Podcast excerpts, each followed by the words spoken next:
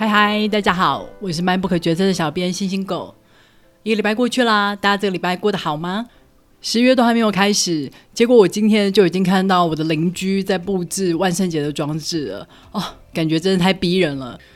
其实现在的德州还是非常非常的热，面对德州的夏天，最好的方式就是泡在水里了。我住的地方它虽然不靠海，但是有一条大河，还有很多很多的大湖。我知道很多城市的大河都已经濒临死亡了，像是我们台北的淡水河，应该没有人想要泡在淡水河里吧？应该只会想要买个河岸第一排，远远的欣赏它就好了。在台湾，如果想要玩水，应该就是开车上山。在这里呢，我们这条河很不一样，它就在市中心，但是它却非常的有活力，非常多的人都会来这里玩独木舟、玩 SUP。就是那种人可以站在板子上滑的运动，大家有玩过吗？这条河最棒的地方是它的支流上是会有冷泉冒出来的，就像苏澳的冷泉那样，它终年都是二十度，所以你可以想象哦，当外面温度是三十七、三十八度的时候，就算呢你去大湖，它的水温其实也会被太阳弄得温温的，但是当你来到这条支流的时候，永远就是二十度。泡在水里面是超级超级舒服，而且这条支流就在市中心的公园里面，你就想象大安森林公园那样的市中心，所以你可以每天都来这里遛狗、跑步，想要的话呢，你就直接下水泡一下，是一条非常非常亲民的河流。最近啊，我忍受不了诱惑，所以趁着特价的时候也买了 SUP 的板子，我们打算在这周为它举办一个下水典礼。德州的夏天会一路到十一月，所以我觉得他应该还有很多出场的机会。好的，让我们来介绍今天的书吧。今天要介绍的这本书叫做《巡洋记》，这本书很有趣哦。它是一本小说，但是它同时又很像是作者的旅游见闻笔记，有很多虚实交杂的部分。这本书写的是西藏，作者他在读大学的时候第一次去了拉萨。深受那边的文化吸引，后来他又再找机会再度前往西藏，而且就跟书中的主角一样，作者在读研究所的时候也休学了一阵子，只为了要去西藏再收集更多的写作的材料。我很喜欢这本书，有一个很巧妙的地方是，作者他在书里面假造了另外一本日文书，书名也叫做《巡洋记》，是一个日本僧人所留下来的日记。他当时为了学习佛法，所以在一九六零年代前往西藏。那时候达赖喇嘛已经逃离西藏了。中国对于西藏的进出管制非常的严格，所以当时那位僧人必须要从尼泊尔才能绕道进入西藏。在书里面，僧人他还透过他所侍奉的藏传佛教大师桑吉仁波切的口述，记录下来西藏被中国共产党接管的过程。所以，我们可以在同一本书里面看到各个时期的西藏。在上级仁波切大师的口述历史里面，我们可以看到西藏刚跟中国签订和平协议，达赖喇嘛还在西藏的时候。后来，达赖喇嘛接到了中国共产党的鸿门宴之约，邀他去北京。所有的藏人都哭喊着求达赖喇嘛不要去。所以呢，达赖喇嘛就决定秘密的逃往印度。中国共产党也就此全面接管了西藏，而从日本僧人的日记里面，我们看到了大批逃往尼泊尔的藏人，还有在文化大革命时期遭到破坏的大小寺庙。另外一个时期，则是透过书中的主角所写下来的西藏的现况。书名的《巡洋记》，在我感觉中也有两个含义。除了代表书中的主角曾经在西藏跟藏人一同牧羊的一段经历，我觉得也可以把它看成是中国它驯化西藏的一个过程。我在这里讲驯化是一个比喻的意思，是比喻西藏它从一个有独立文化、独立宗教、独立王国的地方，逐渐的被拔掉西藏的独特之处。先是在和平协议的时候，它被拔掉了王国的统治权。后来，达赖喇嘛又被迫逃亡，班禅喇嘛的转世继承人又被共产党强制换掉。在这样的情况下，西藏的宗教领袖已经渐渐的摇摇欲坠。现在，许多的藏人，他们的牛羊都被征收，他们被迫放弃原本的放牧生活，要像其他的汉人一样进工厂上班。在经过这几十年来的变迁以后，你觉得现在的西藏还是原本的那个西藏吗？我们曾经在四十八集的时候介绍过《吃佛》这本书，那本书是以许多人物的访谈故事来串起西藏的历史，还有反抗的事件。而今天这本书则是以另外一个角度，它是以自然的书写，还有个人所见所闻来呈现西藏。作者他写了西藏的历史，也写了西藏的生态，写了那里的牧民生活，也写了现在的政治现况，非常非常的精彩。现在就让我来介绍这本书吧。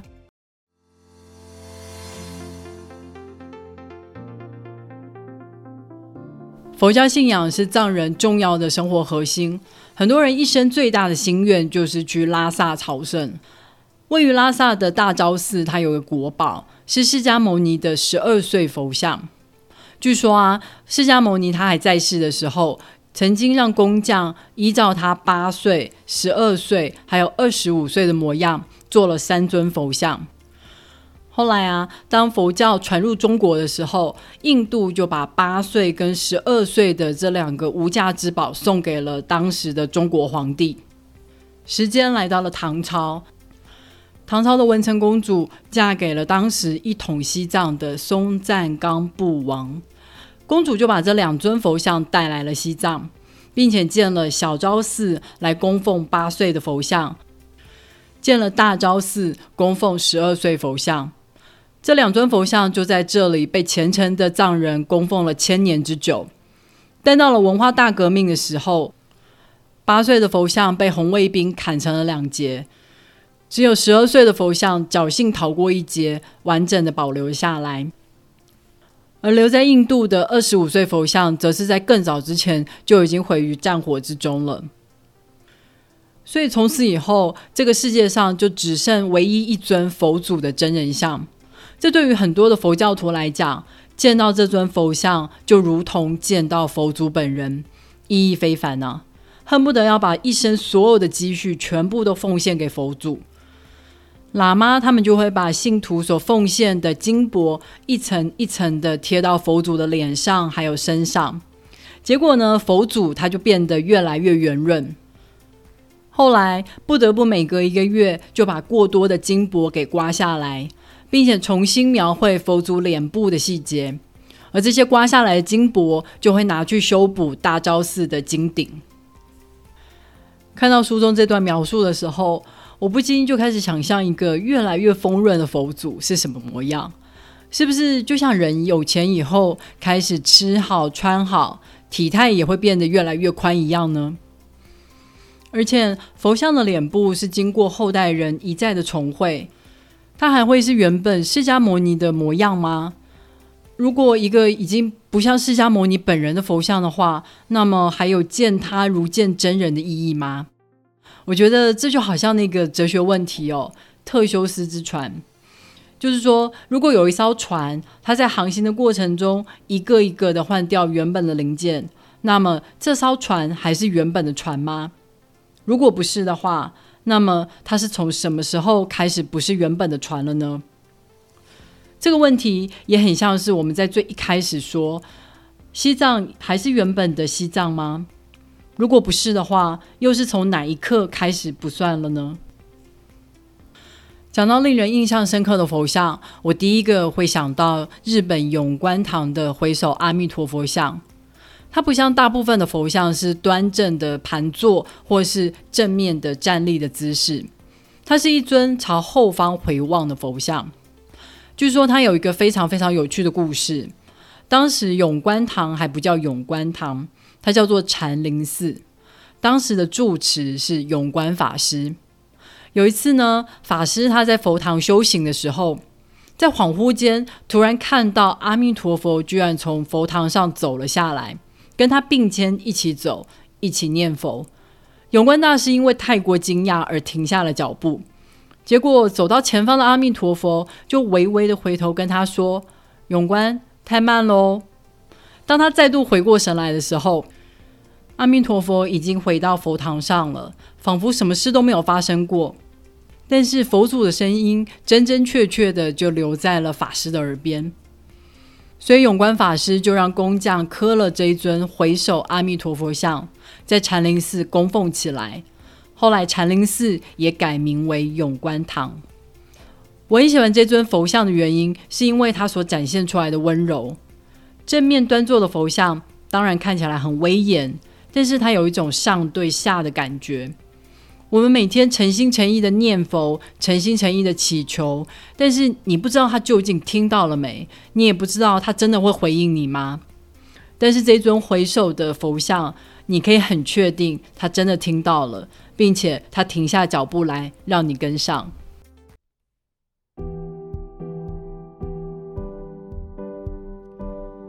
在过去，放牧是青冈藏高原的主要经济来源，还有生活方式。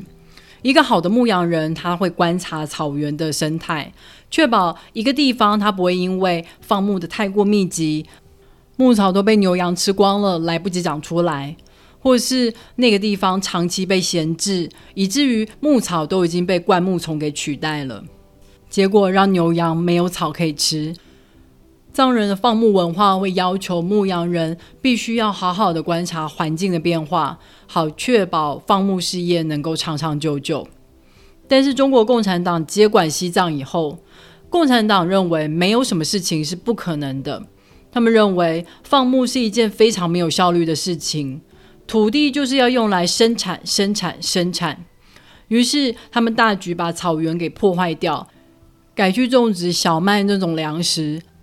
但是这些植物根本在青康藏高原存活不下来啊，而草原的生态在被破坏之后恢复不回来，从此变得寸草不生。中国政府不肯承认集体农场是个错误，所以反倒把草原现在寸草不生的惨况怪到了藏人的放牧方式。他们说，都是因为藏人代代放牧，所以把草都吃光了。他们要求这些原本放牧为生的藏人必须要千里草原去工厂工作。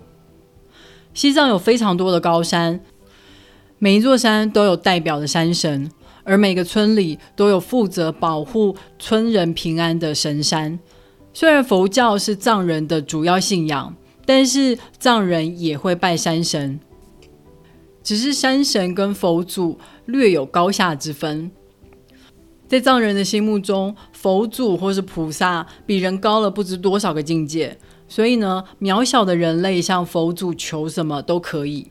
但是呢，山神跟人类是比较接近的，他虽然有一些人类没有的力量，但是你不能太贪心。如果你向山神祈求太多的话，这样山神会生气。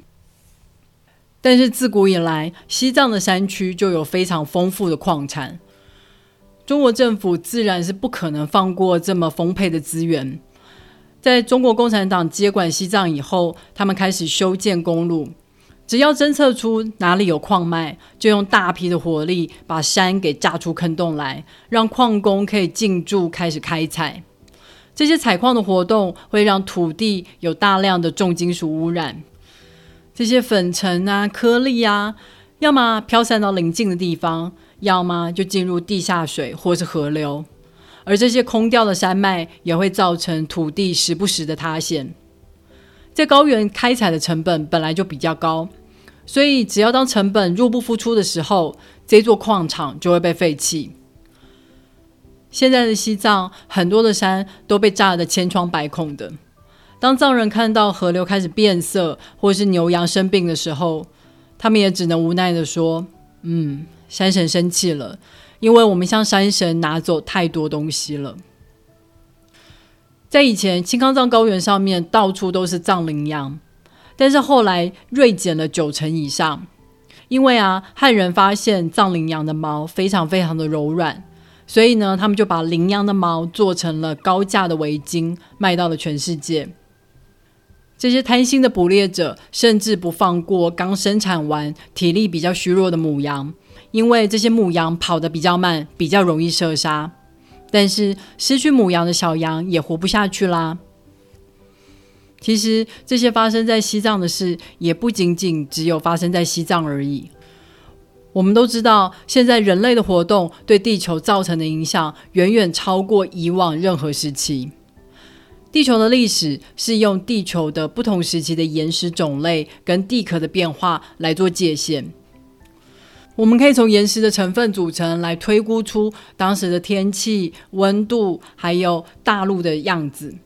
就像我们常常听到的寒武纪，当时大部分的大陆都还沉在在海里。所以岩石里面会有大量的藻类化石，而恐龙很活跃的侏罗纪，则是有大量的火山运动，气候也变得相当的温暖。这就是所谓地球的历史。现在啊，有一些地质学家开始提出了一个想法，他们认为我们应该把现在称呼为人类世，也就是从工业革命开始算起，因为。人类的活动已经大幅改变了地球的面貌，包括空气里的二氧化碳、二氧化硫已经大大的提升。随着地球的温度逐渐的升高，地球两极的冰层也一直在融化，大量的生物因为我们的关系而灭亡。我觉得就如同作者所说的，这不是人类史，而是孤寂史，是万物都死亡，只留下人类的孤寂世界。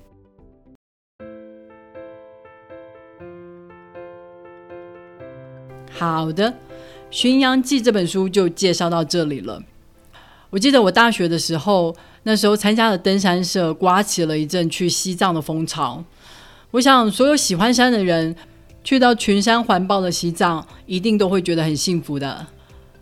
当时啊，如果要去西藏的话，很多人都会先去四川办一个假的中国人身份证。哎，先不要怪我们做一些不合法的事哦。当时在四川办身份证这个业务可是非常非常发达的，因为当时中国政府对于外国人要去西藏管制的非常严格，但是对于中国人会比较宽松。如果你是用中国人的身份进去，就可以自由的安排行程。我那时候没有跟上那一波风潮。可是后来，中国政府也收紧了中国人进入西藏的管制。反正现在要去西藏，你就是要跟团，而且只能团进团出，所以你就只能去他们给你看的地方，参加他们安排的行程，这样就一点意思都没有啦。所以我后来也就没有再计划要去西藏了。反倒是后来我去了尼泊尔，尼泊尔与西藏中间就隔了喜马拉雅山脉。当年很多的藏人会从尼泊尔逃往印度，但是后来尼泊尔变成军政府执政以后，藏人逃亡的路线就越来越限缩，越来越困难了。我当时在尼泊尔的时候，的确看到了不少的藏人，那里随处都可以看到藏传佛教的五彩经幡，经幡上面会印有经文。听说，如果当风吹过经幡的时候，就代表你念了一次经文。很有趣的是，尼泊尔还有很多很多的中国人，他们也都是来尼泊尔这里爬喜马拉雅山的。因为啊，西藏管制比较麻烦，所以呢，他们要爬山就不如来尼泊尔。我在路上还碰到了一个中国年轻女生，她跟我说，她刚坐过青藏铁路，就真的一路从北京坐到西藏哦，也没什么特别目的，她就是想要离开城市，离开她平常习以为常的一切。在喜马拉雅山山区，我常常会看到很多一个人的旅行者，他们每天就走七八个小时，从一个村落走到下一个村落。到了以后呢，就安静的坐在角落，喝一壶热热的茶，不说一句话。那一种很平静的感觉，在外面是很难找到的。我想，当你举目望去，四周都是五千公尺以上的高山的时候，你真的会开始觉得人类是很渺小、很渺小的生物。你会开始停止想自己的事情，而是很专心的去赞美地球的伟大。如果你喜欢今天介绍这本书的话，别忘了透过 MyBook 的导购链接来购买这本书哦。网址是 triple w 点 mybook 点 tw。也别忘了透过 Apple Podcast、Spotify、First Story 或是 YouTube 订阅 MyBook 决策。你的订阅跟留言就是对我最好的动力。